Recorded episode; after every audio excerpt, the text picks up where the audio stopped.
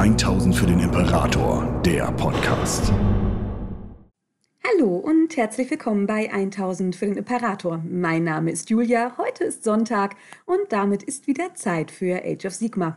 Und die spannende Frage ist hierbei natürlich immer, wem schenken wir heute unsere ungeteilte Aufmerksamkeit? Und die lässt sich wie immer ganz zügig beantworten. Eine Gruppe von Zwergen, die sich in die Lüfte geschwungen hat, genauer gesagt die Karadron Overlords. Wie jede einzelne Geschichte von Age of Sigma fängt die natürlich auch im Zeitalter der Mythen an und hier auch mit einem der vielen, vielen Götter, die sich in den Reichen der Sterblichen aufhalten. Von den vielen, vielen Göttern der Zwergen aus der Welt, die war, ist Grungni der mächtigste von ihnen, der in den Reichen der Sterblichen schließlich erwacht nach den letzten Tagen. Mit ihnen zusammen erwacht auch Grimnir und einige andere unbekannte Götter, die niemals wirklich benannt werden, aber später, wenn man einen der anderen beiden Götter fragt, immer traurig mit Wir hatten Brüder und Schwestern bedacht werden. Sie erschaffen das erste wirkliche Duadin-Reich, lange bevor Sigmas Weg sie erreicht und lange bevor dieser beginnt, die Reiche der Sterblichen mit seinen Zivilisationen in eine neue Zeit zu führen. Sie haben auch da schon erste Großtaten, die sie begehen. So legt Grimnir beispielsweise den Sonnendrachen Ignaz in Ketten und dieser wird dann zu einer zweiten Sonne für das Reich Akshai. Man kann sagen, sie schaffen sich selbst ein goldenes Zeitalter, lange bevor das Pantheon der Ordnung das ein zweites Mal für die Reiche der Sterblichen tun wird, und vermutlich hätte man von diesem wundervollen Duadin-Reich noch viel gehört, wäre es nicht zu etwas gekommen, was später nur noch als der große Verrat bekannt sein wird. Niemand weiß genau, was passiert. Die beiden Götter, die es überleben und die tatsächlich die großen Opfer davon sind, werden nie wirklich darüber sprechen, alles, was man weiß, ist, dass eine ganze Reihe von unaussprechlichen, widerlichen Taten des Verrats begangen wird, und an deren Ende wird Grungni verkrüppelt und zusammen mit Grimnir in Ketten gelegt, auf dem höchsten Gipfel der Eisenberge in Chamon. Dort findet Sigmar sie schließlich auch, als er sich auf seiner Reise durch die Reiche der Sterblichen befindet, und er kann sie befreien. Grimnir will seine Dankbarkeit direkt zeigen und sucht den Kampf mit einem Würm, einem jener Monster, die Sigmar unbedingt vernichtet sehen will, bevor er in der Lage ist, Zivilisationen in diese Welt zu schicken. Grungni aber will eine Welt frei von Bösem schmieden und sieht in einem Treueschwur gegenüber Sigmar die Möglichkeit, genau das zu tun, und so wird er im Gegensatz zu Grimnir Teil des Pantheons der Ordnung. Zum Beginn des Pantheons der Ordnung geht es auch in genau jene friedvolle Welt, die Grungni sich vorgestellt hat. Er schafft es vor allem, Frieden zwischen den ersten Clans der Kasukan und den zwölf Stämmen von Asyr zu schaffen. Und er greift nach Chamon, das Reich, das ihn anerkannt hat als Gott und das, um das er sich als Gott auch eigentlich kümmern möchte, und gestaltet es nun so um, dass seine Kinder von nun an perfekt dort leben können. Er erschafft die 19 großen Wunder dieses Reiches, darunter die Stahlstadt Marazdrang, die Zahnradmenschen von Ozin, den Weltofen und vor allem die vollkommenen, ganz geraden, gottgeschmiedeten Inseln. Jede einzelne dieser Inseln ist ein absolutes Paradies, ein perfekter, wunderbarer Ort, um dort zu leben und sich weiterzuentwickeln, und jeder einzelne Clan, der Grungni anbetet, bekommt eine dieser Inseln. Es werden perfekte Brücken errichtet, die sie verbinden, damit sie miteinander Handel treiben und sich austauschen können. Und bei all dem, was Grungni in diesen Zeiten schafft, soll die Anstrengung dabei so groß gewesen sein, dass sein Atem sich mit den Wolken aus seinen Schmieden vermengt hat und dann goldglitzernd in die Luft stieg. Diese Himmelswolken wird man später als Äthergold kennen. Die Zwerge und die Menschen nähern sich immer weiter aneinander an. Sie beginnen erste Handelsrouten zu schließen, man tauscht Wissen und Güter aus und Grungni sieht zufrieden auf seine Schöpfung und das, was er seinen Kindern hier hinterlassen hat, und verlässt sie dann, um seine endgültige Schuld bei Sigmar abzutragen, um mit den großen Aufgaben zu beginnen, die das Pantheon der Ordnung erledigt braucht, um in ein neues, perfektes Zeitalter einzutreten, in dem das Chaos keine Chance in der Welt mehr haben kann.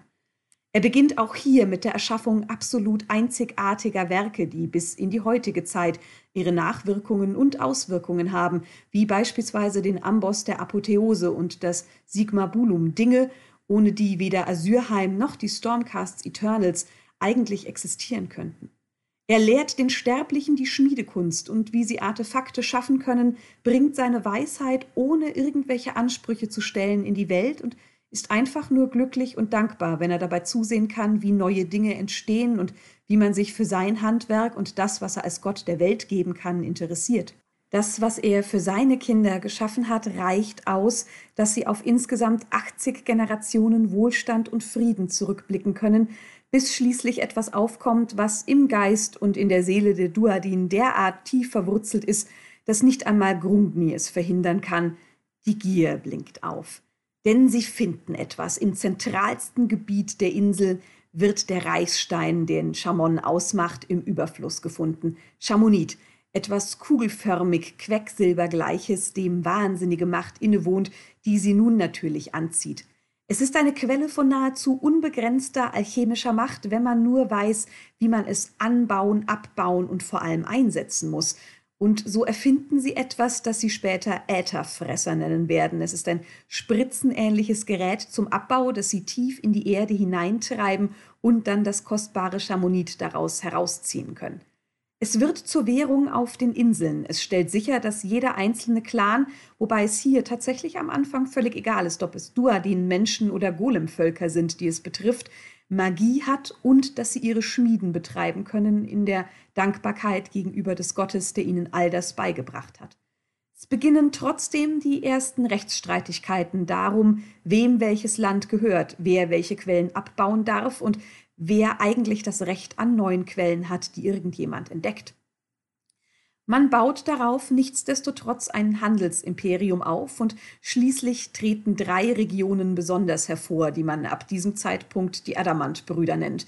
Ihre Anhänger, ihre Menschen, ihre Zwerge, je nachdem wer dort lebt, behängen sich mit Pelzen und Schmuck und tragen ihren Reichtum, ihre Gier und ihren Erfolg offen zur Schau – was im absoluten Gegensatz zu ganz anderen Clans der Duadin steht, denn in den nördlichen Ländern, dort wo eigentlich die Vulkane einst die Schmieden betrieben, erkalten sie mit einem Mal und die Stämme fallen auf ein barbarisches Level zurück.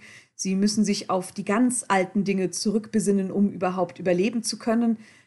Ja, entwickeln sich technisch nicht mehr weiter und stattdessen jagt man nun die großen weißen Bären, die nun dort leben und kleidet sich in deren Fell und blickt neidisch in die Reichslande, in den Kern dessen, was diese Inseln ausmacht und fragt sich, warum es jenen so gut geht und ihnen so schlecht.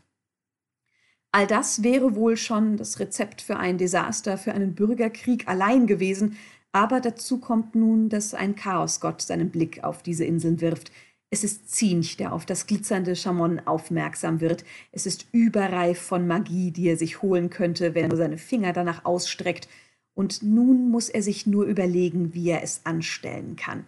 Und er blickt auf ein Problem, das gerade eben schon beschrieben wurde, das ihm in die Finger spielt. Die Reichen schwelgen derart in ihrem Überfluss und Wohlstand, dass die Armen, die neidisch auf sie blicken, um Wandel beten und auch das zieht ihn natürlich an, und es kommt vor allem von eben jenen Stämmen im Norden. Er flüstert ihnen ein, dass eine bessere Welt auf sie wartet, dass alles, was sie dafür bezahlen müssen, der Reichtum der Adamantbrüder ist, und fragt sie natürlich in diesem Flüstern, in diesem Verderben ihrer Seelen auch, warum sie sich darum scheren sollten, dass es die Adamantbrüder trifft. Haben sie sich denn jemals um das gekümmert, was den Ärmsten der Armen im Norden passiert? Nein. Zusätzlich trifft auf die Duadin ein weiteres Problem, das sie weitaus mehr fesselt, weil es greifbarer ist und für sie klar erkennbar. Es taucht ein Magnetgreif auf, eine riesige kosmische Bestie, die angezogen wird von dem angehäuften Reichtum und eben dem Reichsstein der Duadin. Er ist festungsgroß und baut sein Nest auf der zentralen Insel. Sein magisches Gewicht und die von ihm ausgehende Magnetstrahlung vernichtet den Magnetismus, der die Länder zusammenhält und stört das Land als solches vollständig. Die Landmassen, die Grunkni einst so perfekt geformt und geschaffen hat, beginnen sich zu biegen, sie zerreißen schließlich in tausend kleine Einzelteile und so entsteht etwas, das man bis heute als das Spiralkreuz kennt. Auch all die Brücken und Rohrleitungen, die die Inseln verbinden, reißen und werden in den See, der sie umgibt, gezogen, und der geschmolzene Reichsstein, der sich in ihnen befand, ergießt sich in den See und steigt in Wolkenform schließlich in den Himmel des Reichs auf, wo er nicht mehr abgebaut werden kann. Die Adamantbrüder fallen, aber andere Stämme und Clans ziehen daraus ihren Nutzen, werden nun groß und mächtig und nutzen vor allem das Wissen der Flüchtlinge, die sich in ihre Städte und Gesellschaften flüchten. Die Duadin des Spiralkreuzes selber blicken auf den Traum ihres Gottes von einer perfekten Gesellschaft und müssen nun erkennen, dass dieser Traum in Trümmern liegt und vermutlich nie wieder neu erstehen kann. Sie fliehen in die Berge und bauen dort Königreiche, um dem Greifen und den gierigen Menschen zu entgehen, die nun natürlich in die Trümmer der Zwergengesellschaft eindringen auf der Suche nach dem, was sie dort gehortet haben, jeder Glücksritter auf der Suche nach ein bisschen persönlichem Reichstum für sich selbst. Sie schotten sich in diesen Bergkönigreichen von der Welt ab und es kommt immer mehr zu internem Streit. Der Handel kommt fast zum Erliegen und damit werden die Kassen der Clans und Stämme immer leerer und leerer, Viele von ihnen stehen kurz vor dem Ruin oder sind bereits dort hineingetrieben worden und damit beginnen die offenen Konflikte zwischen und innerhalb der Bergkönigreiche. Zusätzlich ist dort immer noch der Magnetgreif, vor dem man zwar fliehen konnte, aber sein Blut und seine Auswirkung sorgt dafür, dass die Instrumente der Duadin nicht mehr richtig funktionieren. Also auch all die Technologie, auf die sie sich eigentlich in den Bergkönigreichen noch verlassen können müssten, ist nicht mehr einsatzbereit und man sieht sich kurz vor der Vernichtung. Man weiß, man muss ihn unbedingt loswerden. Also sammeln sie in ihrer Wut all jene Reichtümer an, über die sie noch verfügen, und setzen ein Kopfgeld auf ihn aus. Innerhalb weniger Wochen tauchen Kriegerbanden und Monsterjäger in den Spiralkreuzbereichen auf und machen sich auf dem Weg zum Lager des Greifen. Man plant Adazkron, den Tod durch tausend Äxte, dann, wenn das Biest schläft Sie schaffen es tatsächlich, sich an ihn heranzuschleichen, während er vermeintlich am verwundbarsten ist, aber dann stehen sie, nachdem sie den ersten Schlag gegen ihn getan haben, vor einem Problem, das sie nicht mehr bewältigen können. Die Gottbestie ist durch Waffen der Sterblichen nahezu nicht zu verletzen. Aber sie wacht auf, ist wahnsinnig, wahnsinnig wütend darüber, dass man es wagt, sie anzugreifen und verwüstet jeden Stamm, der noch nah genug an ihr lebt, um von der ersten Welle der Wut überrascht zu werden, und tötet auch all jene, die naiv genug waren, glauben zu können, sich mit einer Axt zu nähern und sie töten zu dürfen. Jene, die noch übrig sind, treffen sich nun in einer Konklave und beraten darüber, wie man die Bestie loswerden kann. Und sie schicken neun Repräsentanten, die sich auf dem Weg zum Horst machen, allesamt mächtige Transmutationszauberer, die eben einen solchen Transmutationszauber wirken wollen, um sie ein für allemal aus der Welt zu schicken. Als das Finale dieses Zaubers fast erreicht ist, löst sich ein riesiger Steinschlag und acht von neun sterben. Sie werden begraben unter einer Welle von geschmolzenem Chamonit. Der neunte aber wird als Diener von Zinch enttarnt, ein Gaunt-Summoner, der sich Watcher King nennt und dieser kann, bevor man ihm irgendetwas anhaben kann, auf seinem fliegenden Scheibendämon entkommen. Nun aber ist der Spruch bereits vollbracht und die Duadinen werden vielleicht nie wirklich wissen, ob ihnen der Gonzomonner irgendwie geholfen hat oder ob das, was er getan hat, nur ein großer Plan für Zinch war. Denn zunächst in den allerersten Sekunden scheint es wie eine großartige Sache. Der Spruch ist vollbracht, der Magnetgreif ist nun aus purem Gold und kann nichts mehr tun, stattdessen ist er ein absoluter Reichtum geworden, aber die Realität im Spiralkreuz wird durch diesen massiven Zauber und den Eingriff in die Weltgeschehnisse auf ewig verändert. Der Todesschrei der Bestie zerreißt die Realität über den Inseln und fliegende Dämonenschrecken von Zinch dringen durch diese Risse ein. Das Zeitalter des Chaos beginnt für die Duadin an diesem Tag, in diesen Minuten. Natürlich streben alle Chaosgötter nach Chamon, aber Zinch ist derjenige, der am allermeisten Interesse an diesem Ort hat.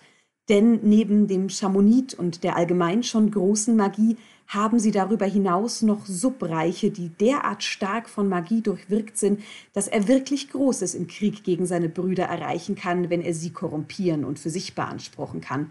Vor allem strebt er nach den hängenden Tälern, denn er spürt, dass dort der Hammer Galmaraz versteckt wurde, jene mächtige Wunderwaffe Sigmas, die dieser im Kampf gegen Archeon eigentlich für immer verloren glaubte. Auch interessiert er sich für die Stachelsphäre Golget, denn die Zeit kann dort selbst als Material geformt und gewirkt werden, Und dann ist da natürlich das Spiralkreuz, über dem wohl jetzt immer der Hauch des Wandels derart stark hängen wird, dass Zinch gar nicht anders kann, als dorthin zu streben. Die Zwergenfestungen in den Bergen werden für jene, die sich dorthin zurückziehen, zu Todes fallen. Denn die Dämonen kommen von oben, können sie einkreisen und vor allem auch viele der eigentlich schützenden Mauern schlicht und ergreifend überwinden. Es ist ein Gemetzel nach dem anderen, ein Massaker nach dem anderen und ein Zwergenstamm nach dem anderen fällt.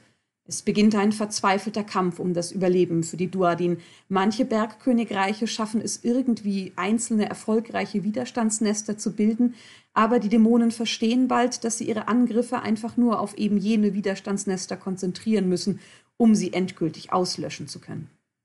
In ihrer Verzweiflung beten sie natürlich zu ihrem Gott. Sie flehen Grunkni um Hilfe an, dass er zu ihnen kommt und sie vor dem, was über sie hineinbricht, rettet, aber dieser ist immer noch gefesselt in seinem Eid an Sigma und sieht absolut hilflos dem Untergang seines Volkes zu, da er sich nicht in der Lage sieht, Assyrheim zu verlassen, um ihm zu helfen.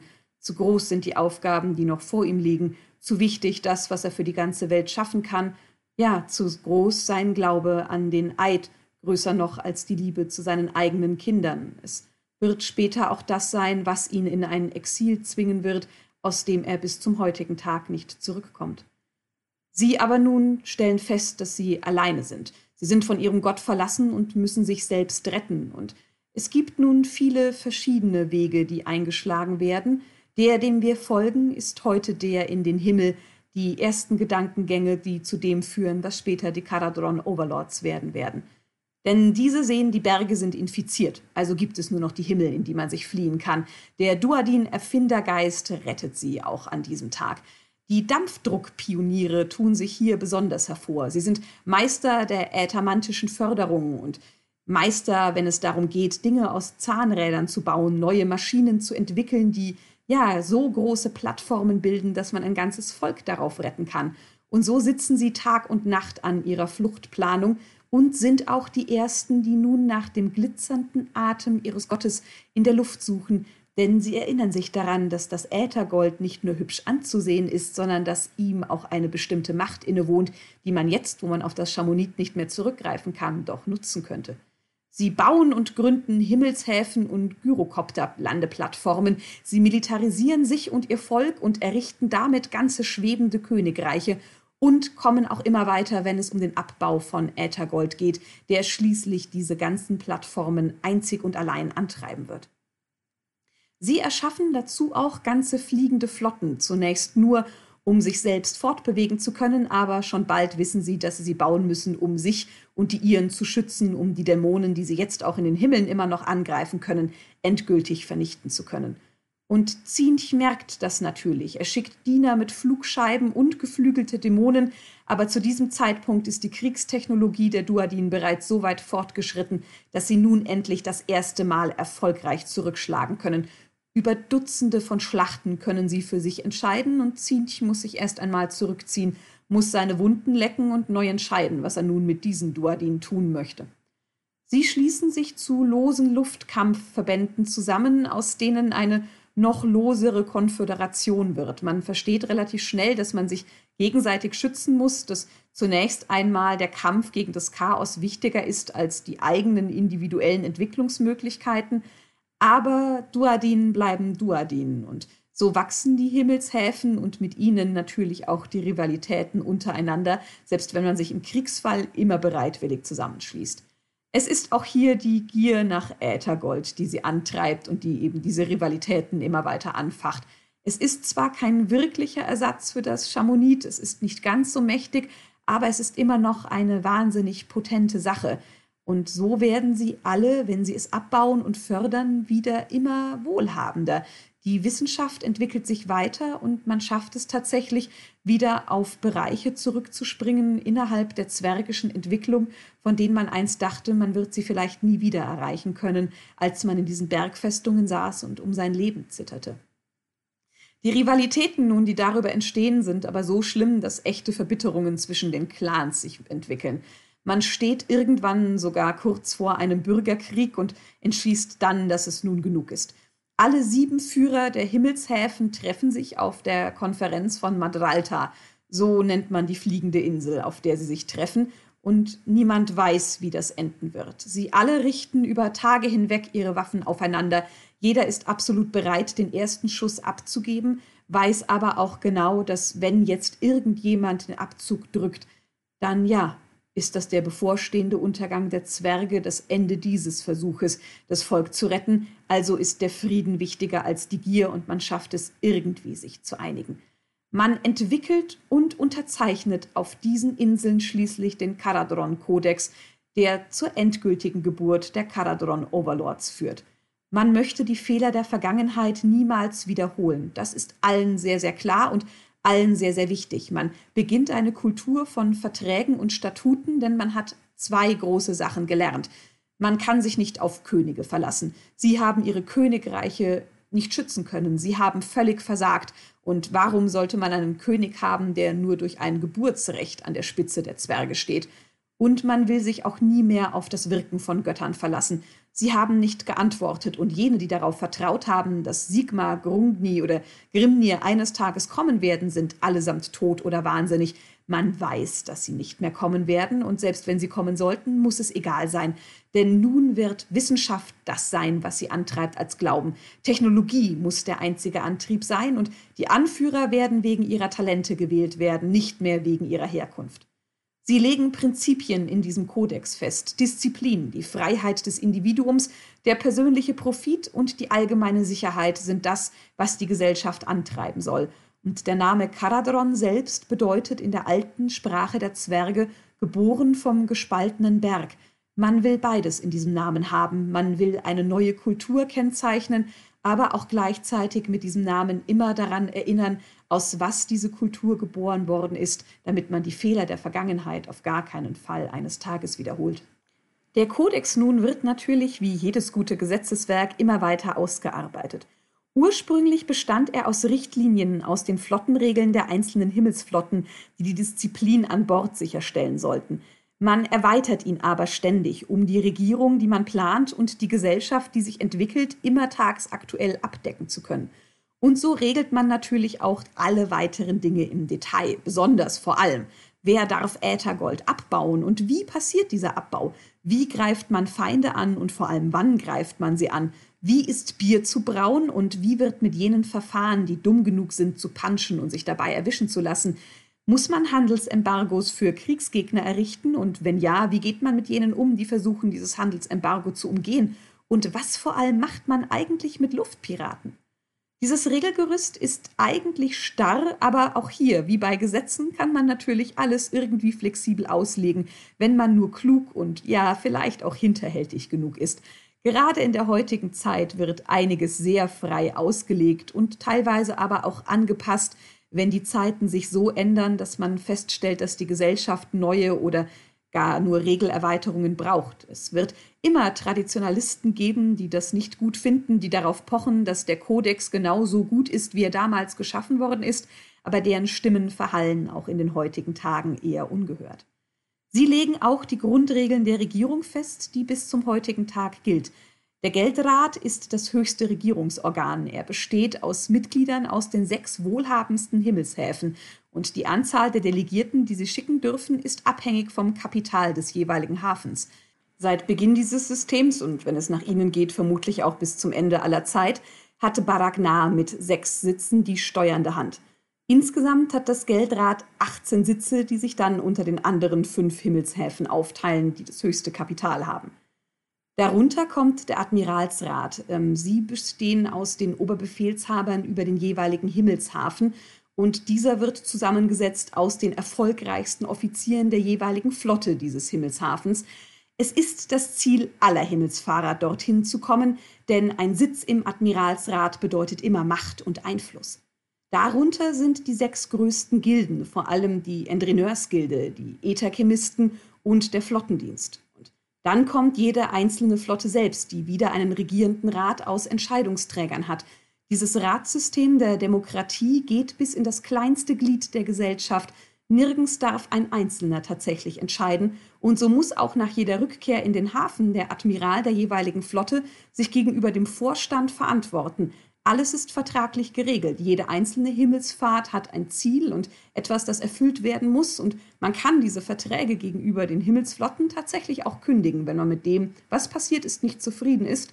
Und darüber hinaus hat jedes Besatzungsmitglied einen Anteil an jeder Reise, ist also Anteilseigner und verdient am Erfolg der Reise, was natürlich unweigerlich dazu führt, dass niemand sich nicht wirklich Mühe gibt, denn wenn man auch nur einen Tag nicht vernünftig arbeitet, verliert man ja schließlich auch sein eigenes Geld und nicht nur das des Rates, der den Auftrag gegeben hat. Während sie all das entwickeln, ziehen sich die Karadron Overlords immer weiter nach oben zurück und verschwinden schließlich für ganze Generationen aus dem Geschehen der Reiche der Sterblichen, Sie kümmern sich um nichts mehr. Die anderen Reiche der Sterblichen können ihnen schließlich auch egal sein, denn am Ende des Tages bleibt natürlich auch immer die Frage, was haben die Reiche der Sterblichen jemals für die Duadin getan? Und sie haben ja auch etwas, worum sie sich kümmern können, ihren eigenen Reichtum, allen voran den Abbau des Äthergoldes. Sie perfektionieren den Abbau und den Umgang damit. Der Abbau ist wie schon beim Chamonit selbst problematisch, denn in natürlichem Zustand hat das Äthergold eine geringere Dichte als Luft und ist nichts weiter als ein glitzerndes Gas, das immer weiter nach oben steigt und dort erst einmal gefunden werden muss. Und es ist nicht nur schwer zu finden, sondern es kann natürlich auch leicht verweht werden. Jeder große magische, aber auch kleine magische Sturm schafft es, dass ein eigentlich sicheres Äthergoldvorkommen sich auf einmal Kilometer weiter weg befindet oder so weit verweht worden ist, dass der Abbau sich vielleicht gar nicht mehr lohnt. Man muss es raffinieren und verarbeiten. Erst dann kann es wirklich genutzt werden und wenn diese Schritte vollbracht sind, dann sieht es auf den ersten Blick aus wie gewöhnliches Gold, aber wenn man genauer hinsieht, wird man erkennen, dass es heller glänzt. Es ist stärker als normales Gold und lässt sich aber gleichzeitig weitaus besser formen und verarbeiten. Für die Karadron ist es keine magische Substanz. Sie sagen, dass die Eigenschaften des Äthergolds wissenschaftlich erklärbar sind und so unterziehen sie dieses kostbare Material auch allerlei Arten von Forschungen und Tests. Sie mischen es mit anderen Substanzen, setzen es großen Temperaturschwankungen aus und sehen einfach, wo die Grenzen dieser Substanz sind, um damit immer weiter arbeiten zu können und immer weitere Dinge zu entwickeln. Der Abbau selbst ist gefährlich. Der Himmel in den Reichen der Sterblichen ist selten friedlich. Es toben Magnetstürme oder arkane Gewitter, und wenn es nicht die Natur ist, die sich gegen die Karadron wendet, dann zieht das Äthergold natürlich auch magische Bestien an oder andere gierige Individuen, gegen die es verteidigt werden muss. Hier kämpft man oftmals gegen Zinchdämonen oder Kulte, die in die Luft gekommen sind, und es gibt immer noch Grottballonpiraten, die einem das Leben schwer machen können. Nichtsdestotrotz sorgen sie dafür, dass jeder Aspekt ihrer Kultur von Äthergold durchzogen wird. Alles wird davon angetrieben und alles wird daraus gefertigt, egal wie klein und ja, wie normal es auch sein mag. Brauereien treiben ihre Destillen damit an. Arkanaut-Rüstungen werden daraus gefertigt und die Wolkenwalfänger betreiben ihre Harpunen damit, um eben jene große Wolkenwale jagen zu können. Die Tavernenbesitzer beleuchten ihren Schankraum, es ist das Einfache und das Besondere, was aus dem Äthergold geschaffen werden kann. Alltägliches und Wunderbares ist damit möglich und egal wo ein Karadron Overlord auch hinblickt, überall wird er die Spuren dieser wundervollen Substanz finden.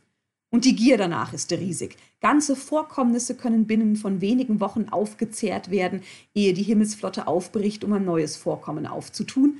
Und manche unter den Karadron warnen nun schon vor den Konsequenzen, was passiert eigentlich mit ihnen, wenn der Treibstoff ausgeht? Was passiert, wenn sie keine weitere Quelle mehr finden können?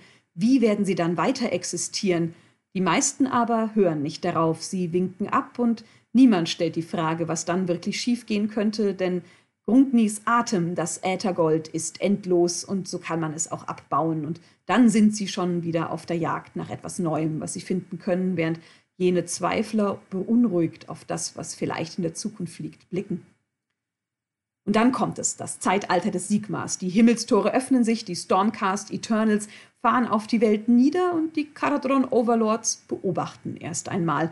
Sie sehen sich nicht als Partizipanten in diesem startenden Krieg. Man will erst einmal abwarten und sich selbst und seine Reichtümer absichern. Man hat hart gelernt, dass Krieg dazu führen kann, dass man bankrott geht. Aber Was sie nun versuchen, da die Horden des Chaos abgelenkt sind, sind vorsichtige Rückeroberungen dessen, was einst ihnen gehört hat. Man beginnt Ausgrabungen in den alten Hochburgen der Duadin in den Eisenbergen, aber alles, was man versucht, ist ein spektakulärer Fehlschlag nach dem anderen. Vor allem an einen erinnert man sich bis zum heutigen Tag, weil jener Admiral Eisenstirn, der ihn geleitet hat, immer noch als verschollen gilt. Er findet in den alten Hochburgen nur Fleischgruben des Skaven.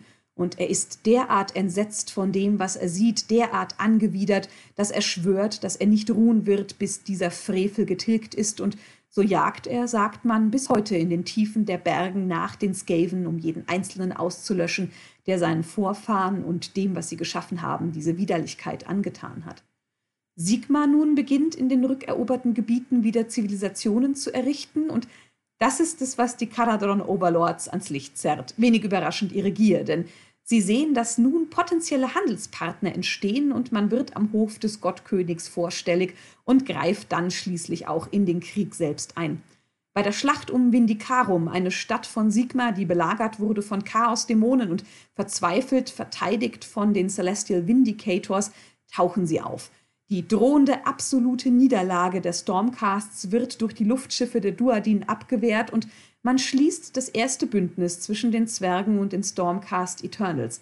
Es ist der Vertrag von Vindicarum, der in die Geschichte der Caradron Overlords als absolute Glanzleistung eingehen wird. Es ist ein ökonomischer Pakt zwischen den Duadin und den Stormhosts, der eine große Sache vorsieht, nämlich dass die Karadron die alleinigen Abbaurechte für die größten Äthergoldvorkommen in Chamon bekommen, egal ob sie bereits entdeckt sind oder noch entdeckt werden. Ansonsten zeichnet sich die Verbindung zu den Stormcasts als ein eher schwieriges Unterfangen für die Duadin aus. Die Stormcasts sind ihnen in ihrer Wesenheit einfach völlig fremd. Sie begehren keinen Luxus, sie sind nicht gierig, sie folgen einem eigenartigen Kodex aus archaischem Ehrverständnis, das oftmals mit dem Verständnis, wie die Welt zu sein hat, wie die Karadron es sehen, aneinandergerät. Manchmal sind diese Missverständnisse sogar wahnsinnig gefährlich und es gibt eine Feindschaft zwischen einem der Himmelshäfen und einem Sturmheer, denn man versuchte sie mit Geld davon zu überzeugen, die Verteidigung eines bestimmten Landstrichs aufzugeben und die Zivilbevölkerung dort einfach ihrem Schicksal zu überlassen, weil es für diejenigen Karadron Overlords, die dort Geschäfte betrieben, praktischer gewesen wäre. Das hätte fast zu einem offenen Krieg geführt und nun beäugt man sich in gegenseitigem Abscheu. Die Karadron Overlords blicken auch auf die anderen Gesellschaften, die sich herausgebildet haben und schließen mit ihnen Handelsverträge und haben dabei wenig Vorurteile, solange es nur genug Geld gibt. So sind sie tapfer oder gierig oder vielleicht auch dumm genug, um Verträge mit den Bone Reapers zu schließen. Es ist auch hier ein problematisches Bündnis, aber sie machen wahnsinnige Gewinne, wenn sie die Knochen aus den Schlachtfeldern einsammeln und an diese Bone Reapers verkaufen. Sie wissen, dass ihnen Furchtbares droht, wenn sie diesen Vertrag nicht einhalten können. Die Bone Reapers drohen auch immer mit Vergeltung, aber noch gibt es genug Geld, noch kann man sich genug kaufen von dem, was man dort erwirtschaftet, also warum es nicht weiter versuchen? Ansonsten hält man Außenstehende für naiv und ungebildet und sie sollten alle unbedingt übervorteilt werden, dort wo es nur geht. Vor allem mit den Menschen tut man das und verkauft ihnen sinnlose oder veraltete Technologie für viel zu viel Geld. Und dann, als man sich in der Welt fast schon wieder eingefunden hatte, kommt auch für sie das Nekrobeben. Nagashs großer Versuch, die Weltordnung zu erschüttern und die Herrschaft über alle Seelen, egal ob lebend oder tot, an sich zu reißen, die so spektakulär schief ging, dass das Nekrobeben ein großer Schwall von Todesmagie sich über den Kosmos ergießt. Die Duadinen nennen es das Garaktormon, den großen Todessturm, der auch für sie alles verändert. Die aufgescheuchten, wütenden Seelen der Nighthorns brauchen nämlich keine Erde, an die sie sich binden, um die Sterblichen anzugreifen. Sie steigen auch bis in den Himmel nach oben. Und Baragnar, die Hauptstadt des Reiches, das glänzende Juwel, der Stolz der Karadron Overlords, wird von Truppen von Nighthorns überrannt. Es beginnt erneut ein verzweifelter Abwehrkampf für die Duadin und unermessliche Schäden, Tausende von Toten und der Bankrott von mehr als 50 Gildenkompanien sind der Preis, den sie bezahlen müssen, aber Barak-Nar kann gerettet werden. Zwei kleinere Himmelshäfen allerdings, Barak Durmaz und Barak Kling, werden von der Amethystmagie-Druckwelle, die über den Himmel rast, einfach komplett zerstört, ohne dass man auch nur einen Versuch unternehmen kann, sie zu retten. Dutzende der Himmelsflotten, die zu diesem Zeitpunkt in den Himmeln fliegen, werden vom Kurs abgebracht, belagert von den Geistern, zerfetzt von den Krallen der Nighthorns und man glaubt, dass ein Fünftel der gesamten Caradron Overlord Flotte in diesem einzigen schlimmen Tag vollständig vernichtet wird und jenen, die folgen. Und dann sind da diese Zauber mit Bewusstsein, die nun permanent bleiben. Steigen purpurne Sonnen in die Himmel auf, die Todesmagie selbst beschwören, die sich gegen die Himmelsstädte richten, und alles, was diese Amethystwellen nun berühren, wird zu Kristall, der durch nichts mehr zerbrochen werden kann. Kiefer aus Knochen entstehen unvermittelt in der Luft und sie sind so riesig, dass sie nach den Schiffen schnappen können. Ganze Flaggschiffe fallen dem zum Opfer und hochrangige Offiziere werden getötet oder sind verschollen und werden vermutlich nie wiederkommen. Es braucht nun weitreichende Änderungen in den militärischen und gesellschaftlichen Artikeln des Kodex, und sie sind vor allem auch notwendig, um mit den Änderungen am Äthergold umzugehen, denn die magischen Stürme aus Todesmagie sorgen auch dafür, dass die Äthergoldstürme, von denen man bis jetzt immer wusste, wo man sie finden kann, weiter in die Luft gefegt werden und an manchen Orten ist schlicht nichts mehr, was man abbauen kann. Aber die Duadinen wären nicht die Duadinen, wenn sie nicht in dunklen Zeiten auch etwas sehen würden, was ihnen eine Chance bietet und so beginnt etwas, das als das große Wagnis in die Geschichte eingehen wird. Die Räte der Überlebenden finden sich zusammen und man erkennt, dass dieses große Toben nicht nur Gefahren in sich birgt, sondern auch die Chance, nun neue Einnahmequellen zu erschließen. Denn bis jetzt, und das ist allen klar, gab es eine klare Hierarchie durch den Abbau der reichsten Äthergoldvorkommnisse und damit war auch immer klar, wer den meisten Einfluss innerhalb der Gesellschaft hat, denn diejenigen, die die reichsten Vorkommnisse abbauen konnten, waren die mit dem Sagen. Aber jetzt beginnt hier ein Neubeginn, denn die Kontrolle über diese großen Vorkommnisse ist nur dann klar, wenn der Abbauweg ebenfalls klar definiert ist. Und legt man den Kodex nun genauso aus, wie er eigentlich gemeint ist, dann gilt ab nun, dass wer die verschollenen Quellen als erstes findet, er sie auch für sich beanspruchen darf. Und so startet eben das Gorak-Drek, das große Wagnis. Man beginnt mit unzähligen gefährlichen Erkundungen und Vorstößen. Große und kleine Expeditionen brechen von den Himmelshäfen auf.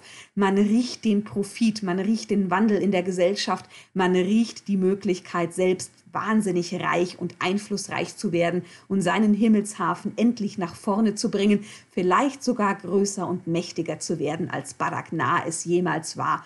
Und man geht nicht nur in die Himmel, sondern man kehrt sogar zurück zum Spiralkreuz, aus dem man einst floh.